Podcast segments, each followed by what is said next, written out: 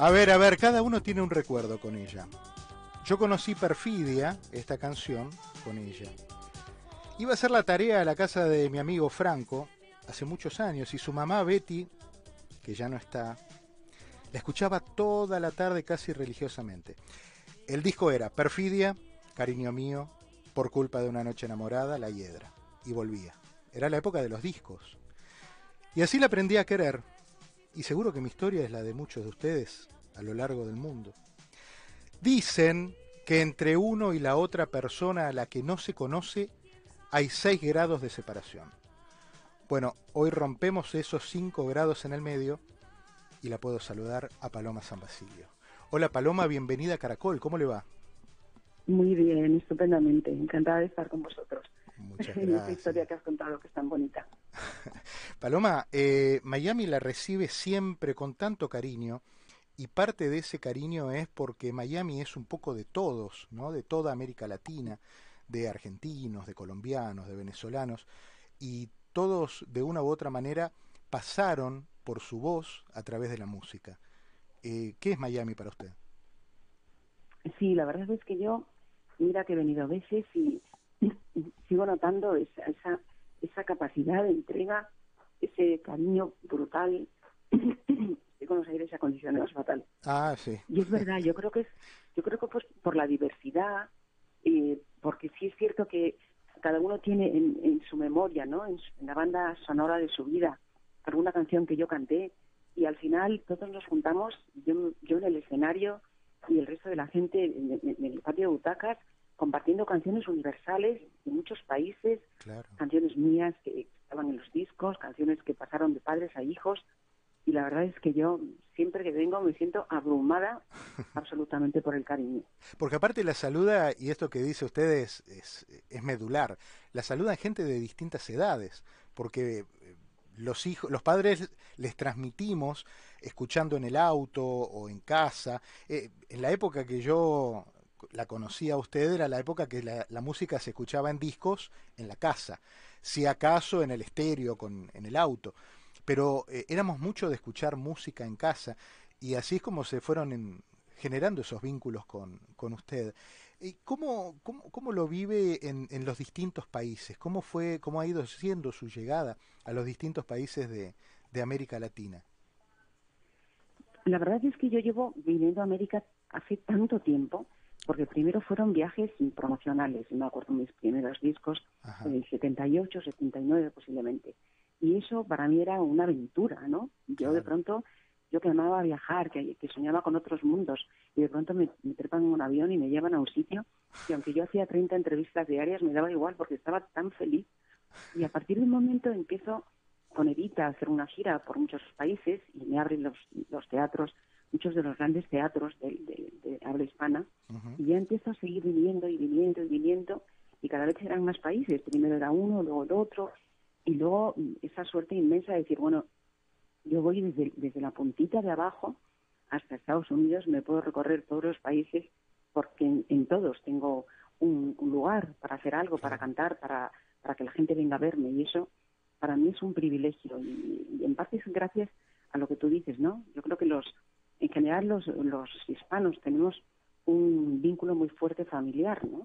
Y ese vínculo es el que hace que las canciones pasen de padres a hijos y, y es un privilegio que, que nace de nuestra cultura, de, de grupo, de nuestra Sí. cultura de, de- de compartir con los abuelos y, Sí. y que nos hace distintos también.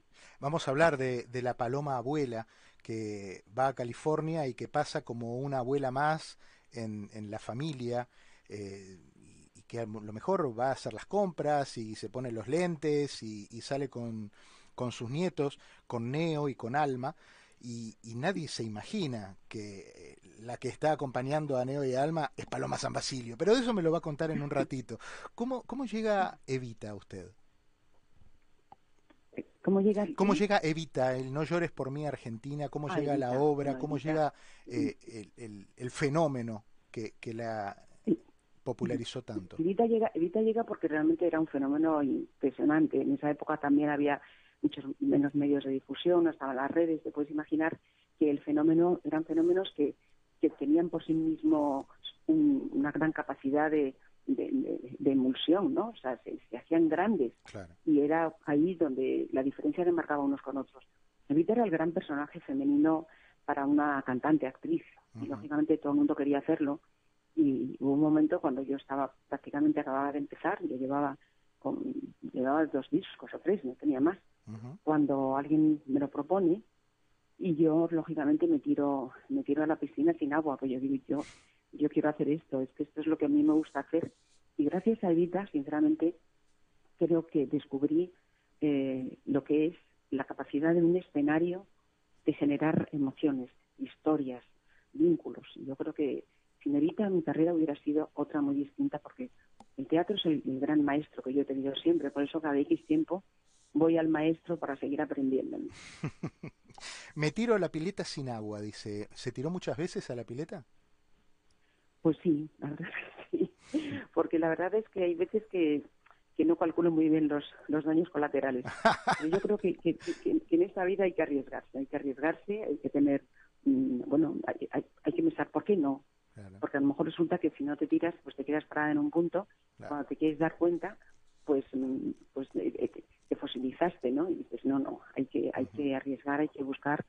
Sí es cierto que cada vez mm, intentas mm, controlar más lo que haces en el sentido de, de tener, bueno, pues las cartas a tu favor, de medir tus fuerzas, etcétera, etcétera. Pero a pesar de todo, siempre hay momentos donde haces algo que dices, pero ¿quién me habrá mandado a mí en esto? y no pasa nada, y no pasa nada, sales, sales también de eso. ¿Y, ¿Y cuando le ha salido mal, cuando había poquita agua, cómo, cómo volvemos de eso?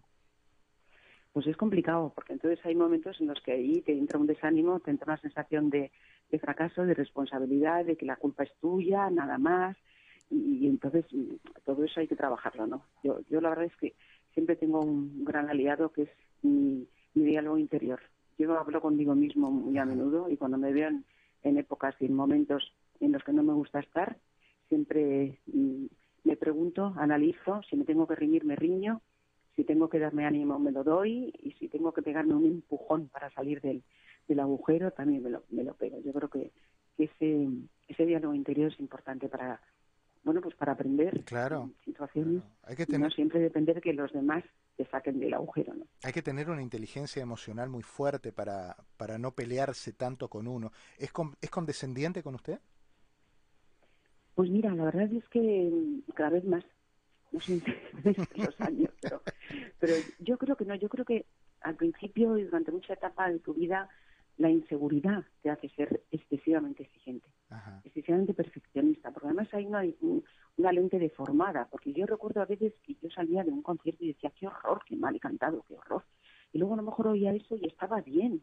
¿Y por qué no tenía yo que estar flagelando el cerebro con una, con, una, con una realidad que no era real? Entonces, a medida que pasa el tiempo, yo creo que como que te relajas, pierdes miedo, pierdes inseguridad, te dejas fluir un poco más y, te aceptas también más como eres, ¿no? Y, yo creo que eso es sano porque están en conflicto contigo y yo creo que uno tiene que armonizar lo que es, lo que quiere ser y, lo que los demás quieren que sea. No puedes cargar las tintas en una sola dirección. ¿En, qué momento se relajó en su carrera? Porque hay un momento donde uno está todo el tiempo con la adrenalina diciendo, bueno, tiene que salir bien, tiene que salir bien, tengo que ser la mejor, tengo que vender, cómo está la, la platea, eh, me quedaron cuatro o cinco huecos en algún lugar del, del, del, platea y, y eso me genera inquietud. ¿En qué momento usted dijo, ¿sabes qué? Salgo a cantar y que sea lo que Dios quiera? Pues yo creo que cuando, cuando empecé a darme cuenta de las prioridades, de qué es más importante.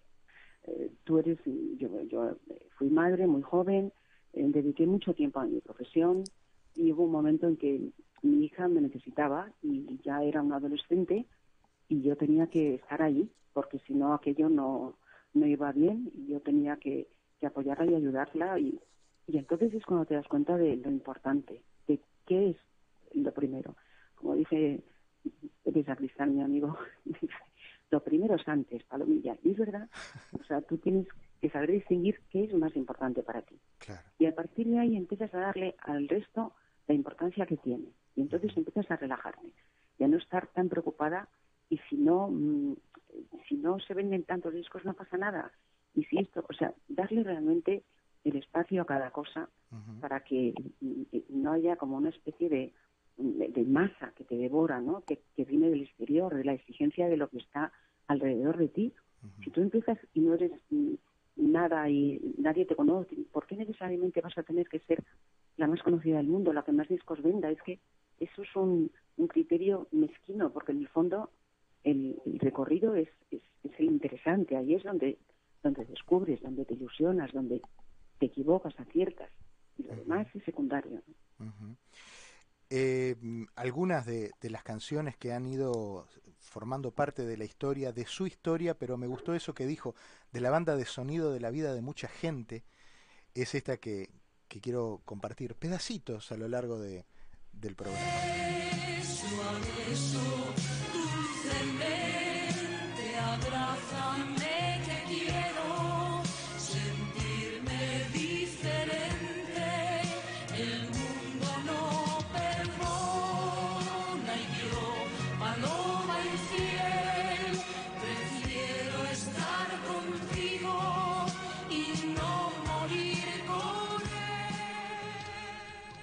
¿Cuánto de historias hay en sus letras? ¿Cuánto de autobiografía? ¿Cuánto de me lo contaron? ¿Y cuánto de quiero contárselo a la gente? Pues la verdad es que autobiográficas hay muy poquitas.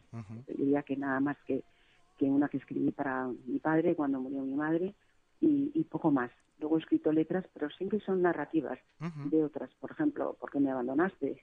Era la historia de otra persona. Eh, no sé, he, escrito letras de, sobre, sobre gente que veía que le estaban pasando cosas, ¿no? Y muchas veces lo que sí es cierto es que me gusta ponerme historias mm, que me interesen, con las que me pueda identificar. y, eso es lo que sí en ese sentido he sido bastante exigente, pero he tenido autores maravillosos como Juan Carlos Calderón, como, como, Botija, gente que me han, que me han dado muchísima temática y luego canciones que yo voy cogiendo porque me gustan y que, que, grabaron otros o que escribieron otros. Claro. A ver, vamos a ver esta de ¿Por qué me abandonaste? A ver cómo decía. Como siempre, y él entre las rendijas les ve amarse cada día, mirándose y riendo a la vez, a punto de gritar esconde el llanto con la pared, después desaparecen y vuelve a repetir. ¿Por qué me abandonaste? Y ahí sigue. Lo que me pasa con usted, tengo que decirle que me cuesta sacar la música del aire, porque uno empieza a cantar la canción y la quiere terminar después. es una de esas cantantes que es difícil decir es difícil, es una de esas cantantes que uno dice, bueno, bueno, ahora, ahora cuando rompe el estribillo, no, no, espera, déjala, déjala, déjala. Eh, después está esta otra que a mí me gusta mucho y que forma parte de esas canciones que usted dice, me gustaron, las cantan otros y la quise cantar yo también. Esta que está por acá, que, se, que la tengo acá en la computadora.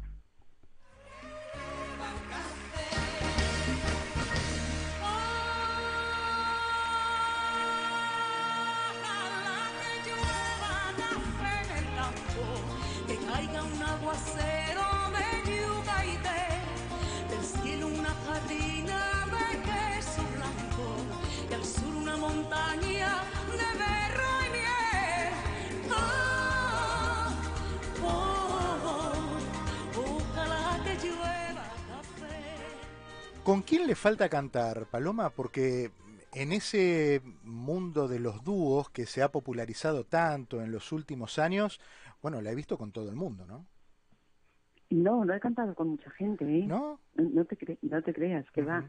He cantado con, con muy poca gente, pues los dúos que he hecho así, dúos pues he hecho con Rafael y con María Dolores Pradera, con, con Estela Raval. Con Estela Raval, claro con mi adorada y, venerada Estela Raval, porque ella fue la que me enseñó a cantar. Yo se lo decía siempre, digo yo, llegaba del colegio, mis hermanos habían comprado unos discos de colores que ponían en un tocadiscos y allí estabas tú. Y yo aprendí a cantar encima de ti, con Quiereme Siempre y con todo eso. Luego tuve la suerte de, conocerla, de compartirla y de grabar con ella. Pero no soy muy aficionada a hacer así por hacer. Tuve la suerte de hacer un disco entero con Plácido domingo, que eso fue pues un privilegio, ¿no? Y, y yo, yo realmente no es que no me guste cantar con otros, lo que pasa es que yo creo que tiene que tener un sentido, ¿no? Que tiene que tener que te, que te tiene que, la, que latir, que es juntar la voz con alguien o las energías en el escenario sea algo que nos enriquezca un poco a todos, ¿no? Más que buscar un motivo comercial o algo por el estilo. ¿Y es verdad que en este, este próximo dúo que usted va a hacer, va a ser con Ivana Vanessa? ¿Es cierto eso? bueno, con Ivana ya hemos tenido eh, bastantes colaboraciones porque yo hice un disco, ella me hizo a mí un disco de música electrónica que se llama Molap, justamente Paloma al revés, y ahí pues eh, no solamente canté canciones que compuso para mí, sino que me hizo coros y bueno, eh, hace justo antes de la pandemia grabamos un disco más cerca, donde también ella compuso una canción para mí, donde también cantaba algunas algunas canciones conmigo y ella tiene una voz maravillosa y cantar con ella siempre es un, lujo. Le, cuento a los oyentes, a lo mejor para que nadie se quede afuera, Ivana Vanessa es la hija de Paloma, de quien ella hace un ratito nos estaba comentando, la mamá de Neo y Alma. ¿Cómo, cómo son Neo y Alma? ¿Les gusta la canción? ¿Escuchan a la abuela? ¿Cantan con usted? Eh, son, son mis padres los dos, son muy creativos, muy artistas, son unos niños muy brillantes, pero con, con con una, diríamos, con una atmósfera distinta cada uno. Neo es mayor, tiene 22 años y es un niño que, bueno, que yo crié mucho más desde pequeñito porque a veces estaba tiempo en España. Claro. Y es con el que me voy a, me subo por el monte y, me dice que, que, su abuelo es awesome. que, que, tengo, que tengo una marcha que, los, que las abuelas de sus amigos no tienen. Y luego y luego está Alma que Alma baila y es una maravilla como baila una cosa pelirroja preciosa rebelde rebelde.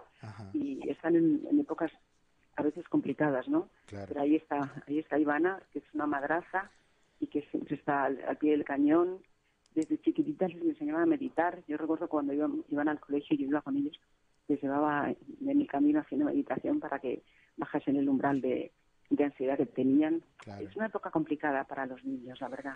Entre todo lo que hay, entre la pandemia, las redes, etcétera. Y, y a veces los padres eh, y los abuelos tenemos dificultades para manejarlo. Eh, me gusta mucho escuchar la Paloma hablando de su hija y de sus nietos, porque a las enormes figuras de la música o a los grandes artistas, como es su caso, eh, se lo, no, no se los ve hablar mucho de su familia porque la carrera les come la vida personal. Y, y usted evidentemente se ha, ha tenido tiempo para, para mm, mensurar el momento para la familia y el momento para la carrera. Y eso, eso está bueno. Yo creo que sí, ten en cuenta que, bueno, pues como, como te decía, yo empecé, yo empecé a cantar cuando yo era mamá, entonces aquello era complicadísimo, y además yo, yo estaba separada, con lo cual tenía a mis padres que me ayudaban y a mi hermana mayor, que tenía mucha suerte en ese sentido, pero pero había como muchas faltas, muchas carencias y a partir de un momento yo dije, no, esto no me lo puedo perder, yo tengo que estar aquí. Y, esto es lo, más importante de mi vida realmente. Qué bueno. Lo demás para mí es secundario porque por supuesto que cantar, el, teatro, los musicales, es una elección, una elección eh, que nace de, una vocación, de, bueno, un poco de, transformarme, ¿no? De, buscar realidades paralelas. Pero es que eh, mi hija es una responsabilidad directa de algo que yo decidí tener. Y entonces yo ahí tengo que ir a muerte con ella y con, con los niños y con todo lo que necesiten de mí. Creo que es el papel y yo creo que es el mejor disco que puedo grabar en mi vida, es estar con ellos cuando me necesitan y aprovechar el tiempo que tenemos eh, todavía para estar juntos. Qué bueno. Eh, lo mencionó varias veces, eh, la pandemia. ¿Cómo, ¿Cómo le pegó la pandemia? Pues como a todos, con perplejidad, con rabia, a veces con humildad.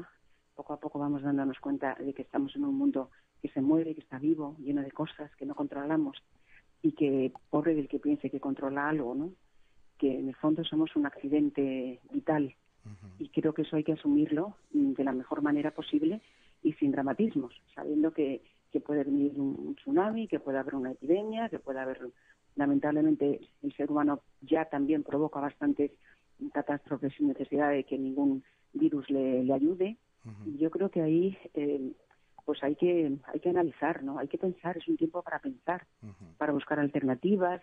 Pues no sé, me puse a pintar, me puse a escribir otra vez, eh, empecé a hacer esa vida pequeña que, que antes no hacía y que también es estupenda. Claro. Y bueno, pues a pesar de todo, pues también tuve una pérdida importante, mi hermana mayor, que fue el año pasado, o sea, Ah, nos ha pegado muy, yo creo que a todos nos ha pegado. sin duda. De hecho, sigue pegando tanta gente que que tiene que viajar y no puede porque le están dando en el test el, Claro, el- claro. el positivo y, todo Sí. y toda su vida se viene abajo. Y pero bueno, espérate. Y el miedo, ¿no? Y, y el miedo de sentir que había cosas que estaban establecidas y seguras y que de repente No todo, pa- todo pasó a ser relativo, ¿no?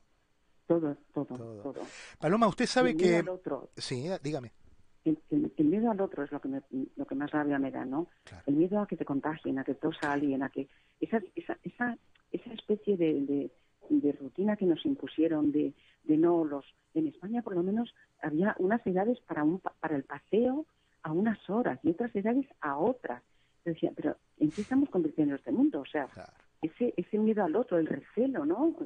es, es, es tan mezquino todo eso que nos que nos ha ido entrando y que sigue estando en, en- en muchísimo, latiendo un poco en la sociedad. Paloma, si usted estuviera viéndonos, le digo, estoy de pie para agradecerle la gentileza de habernos atendido. Una de las entrevistas, no sé si muchas entrevistas largas usted está acostumbrada a dar, pero de repente eran las dos de la tarde y de repente son las dos y media.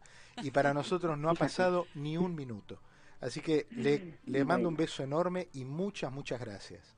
Un beso grande para todos y que disfrutéis del concierto si vais a estar allí y que nos volvamos a encontrar a través de las, de las ondas en un futuro. Un abrazo grande. Seguro que sí. Hasta cada momento. Aplaudimos de pie. Paloma San Basilio pasó por Caracol. el tiempo en el bolsillo y el frío dibujado en la piel se acercan como siempre